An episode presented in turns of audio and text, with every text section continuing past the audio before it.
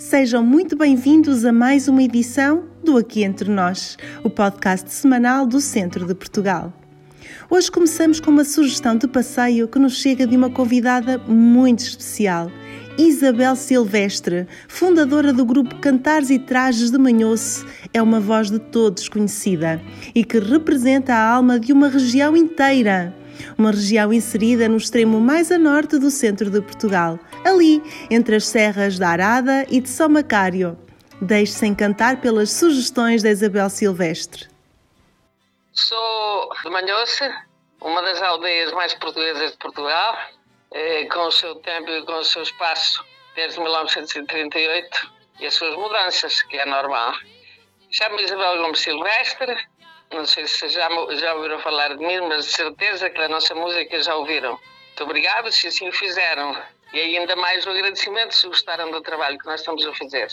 Venham à região centro, onde pertenço, pela sua monumentabilidade, pela sua gastronomia, pela sua arquitetura, pelas suas gentes. Venham ver as montanhas mágicas e as aldeias que estão encravadas nas serras, no verão, nos rios, tantas piscinas naturais e água a correr e o cheiro próprio da água límpida e do sargaço que, que à volta está. As montanhas, há quem, há quem as tenha batizado de mágicas, mas não há dúvida nenhuma que o são, quer pela vista abrangente que tem desde a Freita ao São Macário, quer pela roupagem que vestem durante todo o ano. Eu queria quase pedir um favor. Venham até nós, sobretudo nesta época, subam a serra, vão da Freita ao São Macário, façam os percursos, porque vêm de alma lavada, vêm do coração limpo. Porque os jardins naturais que Deus semeou, sem haver necessidade de regar ou fazer seja o que for, também não, não, não, é, não, não é novidade para ninguém. O poder está na sua mão. Mas venham, porque, por, sobretudo nesta época, Vale, vale a pena passar por lá, nem que seja só uma vez. Mas não percam tempo, porque é mais uma semana ou duas é, que realmente elas estão no seu esplendor. Muito obrigado. Venham, esperamos por si. Embalados pela tranquilidade que nos transmite a voz de Isabel Silvestre, rumamos agora ao altar do mundo. Fátima voltou a ser, nos últimos dois dias, o centro da espiritualidade a nível mundial. As celebrações do 13 de maio puderam contar este ano com o regresso dos peregrinos, embora ainda com grandes limitações motivadas pela pandemia.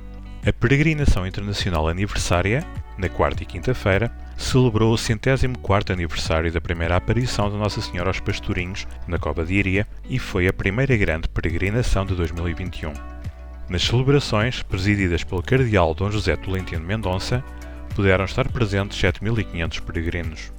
Na homilia da missa de dia 13, o cardeal português deixou uma mensagem de esperança para todos os que assistiram, em Fátima ou desde suas casas. Vamos recordar as palavras de Dom José Tolentino na homilia. Jesus não se conforma ao fatalismo. Pelo contrário, na hora suprema da crise, ele continua a empurrar a história para a frente, a devolver esperança a quantos se sentem cansados e oprimidos. Olhando para a cruz, poderíamos pensar que Jesus estava brutalmente confinado. E estava, mas o verdadeiro desconfinamento é aquele que o amor opera em nós. A consciência das cinzas deve responsabilizar-nos ainda mais na procura do fogo, pois não basta voltarmos exatamente ao que éramos antes. É preciso que nos tornemos melhores. É preciso um suplemento de alma. É preciso que desconfinemos o nosso coração. Não tenhamos dúvidas. A reconstrução pós-pandemia depende do modo como encararmos a fraternidade. É isso que afirma o Papa Francisco na encíclica Fratelli Tutti e exorta o Santo Padre: sonhemos como uma única humanidade, como caminhantes da mesma carne humana, como filhos desta mesma terra que nos alberga a todos, cada qual com a riqueza da sua fé ou das suas convicções, cada qual com a sua própria voz, mas todos irmãos. O mundo fatigado por esta travessia pandémica que ainda dura e que pede a cada um de nós vigilância e responsabilidade, não tem apenas fome e sede de normalidade, precisa de novas visões, de outras gramáticas, precisa que arrisquemos ter sonhos.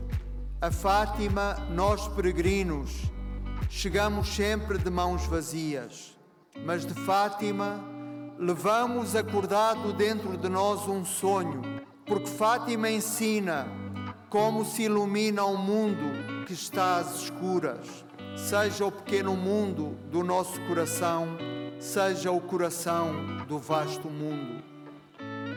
Amanhã, dia 15 de maio, celebra-se o Dia Internacional da Família. É o pretexto ideal para lhe apresentarmos um roteiro com destinos para descobrir em família na região centro de Portugal.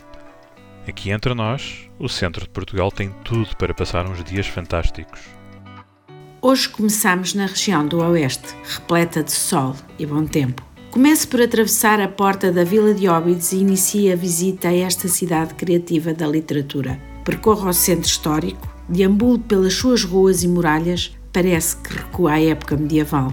Nas Caldas da Rainha, os jovens artistas lá de casa vão gostar de visitar o Museu José Malhoa no Parque Dom Carlos I. As coleções de pintura, esculturas e cerâmicas justificam uma visita prolongada. E que tal uma tarde bem passada num jardim em companhia da família e da mãe natureza? Propomos-lhe o Buda Eden Garden, um jardim diferente no Bom Barral. Ao longo de 35 hectares pode encontrar Budas, obras de arte e esculturas africanas. Leva máquina fotográfica. Já leva motivos para recordar, mas vai continuar. A seguir, na região de Leiria, inicie a visita pelo Mosteiro da Batalha, um dos lugares património mundial do centro. Desfrute das capelas imperfeitas, da sala do capítulo, eh, do claustro real e da capela do fundador. O mosteiro é a última morada do rei Dom João I e de alguns dos seus filhos, alguns da ínclita geração. Não deixe de visitar também o centro de interpretação da Batalha de Alves Barrota, em Porto de Mós, que levará para uma viagem até uma das mais importantes batalhas da nossa história. Suba ao Centro Histórico de Beiria. Começando no coração da cidade, a Praça Rodrigues Bulbo, visita a Sé e a Igreja da Misericórdia e passe pela rua direita. Percorra os caminhos que vão ter ao castelo, recentemente remodelado, e que tem agora um novo ascensor, quase a abrir ao público. Vale a pena fazer a rota do crime do Padre Amaro, com início no Jardim Luís de Camões. Continuando o nosso percurso ascendente, entramos na região de Coimbra. Na Serra da Lousã, escolha uma aldeia do Xisto para passar um dia em família. Pequenas e acolhedoras, nestas aldeias vai sentir-se em casa e ficar impressionado com a biodiversidade. Na aldeia de Cerdeira, pode viver um momento de aprendizagem em família. Participe, por exemplo, no workshop dos brinquedos de madeira. Faça um desvio até ao Parque Biológico da Serra da Lousã, em Miranda do Corvo, onde pode apadrinhar um animal e observar aves de rapina e outros animais, como lobos, raposas ou veados. Se viajar com crianças, é obrigatória uma paragem no Portugal dos Pequenitos em Coimbra. Aqui encontra um conjunto de monumentos e edifícios do nosso país e dos países de língua portuguesa no mundo, todos construídos à escala dos mais pequenos. Se a sua família preferir o mar, a Figueira da Foz fica a poucos quilómetros e tem 34 quilómetros de praias e a onda direita mais extensa da Europa. Aqui o mar convidou a experimentar uma aula de surf. Não tem pranchas e fatos? Não há problema. Pode alugá-los na escola de surf, à beira das praias e usufruir de uma bela tarde. É na região da Ria de Aveiro que o mar se encontra com a terra e se transforma em ria. Na praia da Costa Nova, pode alugar bicicletas para um passeio em família à beira da marginal, com vista para os coloridos palheiros. Depois de queimar algumas calorias, é mais do que merecido uma deliciosa tripa de aveiro. Logo de seguida, vá até Ovar, cidade Museu do Azulejo. Faça o percurso pela Rua do Azulejo para descobrir os fantásticos azulejos da cidade. E no fim, usufrua da experiência de pintar um azulejo numa oficina. Ah, já agora, surpreenda a sua família com uma noite de sonho num dos barcos casa da Marinha da Noeirinha, em Aveiro. Já deu conta que esta região é um encanto a pé, de barco, de carro, bicicleta ou até de comboio?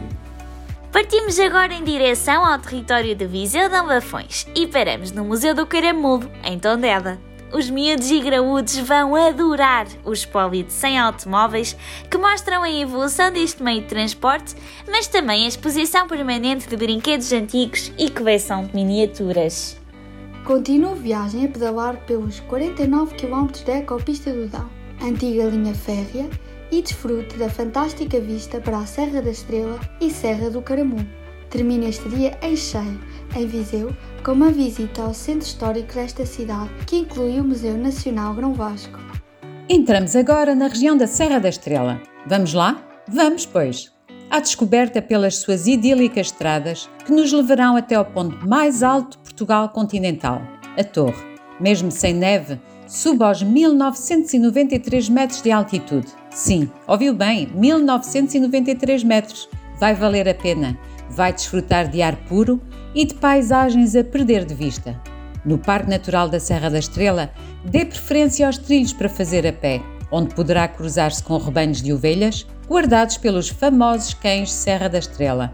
Fique completamente deslumbrado por locais como o Covão da Metade, a Cascata do Poço do Inferno, a Lagoa Comprida e o Val do Recim. Ainda na Serra da Estrela, não deixe de fazer uma visita guiada no Museu do Pão em Ceia, que preserva o património do pão português. No final, os mais pequenos são convidados a realizar trabalhos em massa de pão que ficam de recordação e que podem levar para casa. O Museu do Brinquedo de Ceia também vai encantar os mais novos, com os seus 8 mil brinquedos de Portugal e do mundo. Já a caminho da Beira Baixa, visita o Museu dos Descobrimentos em Belmonte e fica a conhecer os detalhes históricos da chegada dos portugueses ao Brasil. Para pernoitar, aposto num conceito diferente na Serra da Gardunha. Experimente o glamping em domos geodésicos com uma vista de cortar a respiração para a Cova da Beira e para a Serra da Estrela. O Geoparque Naturtejo tem uma área que abrange vários conselhos e tem tudo para deliciar os mais novos. Eh, no Parque Ecológico de Penha Garcia, por exemplo, podem encarnar a personagem de exploradores e observar vestígios arqueológicos com mais de 480 milhões de anos. Em Vila Velha de Rodão, um passeio de barco por paisagens estonteantes leva-os ao monumento natural das Portas de Rodão, passando também pelas colónias de grifos, por abutres e cegonhas. Em Aldeiros, visita as cascatas da Fraga d'Água d'Alta, com 50 metros, e o Geomonumento da Garganta do Zézer, a partir da aldeia de Xisto de Álvaro.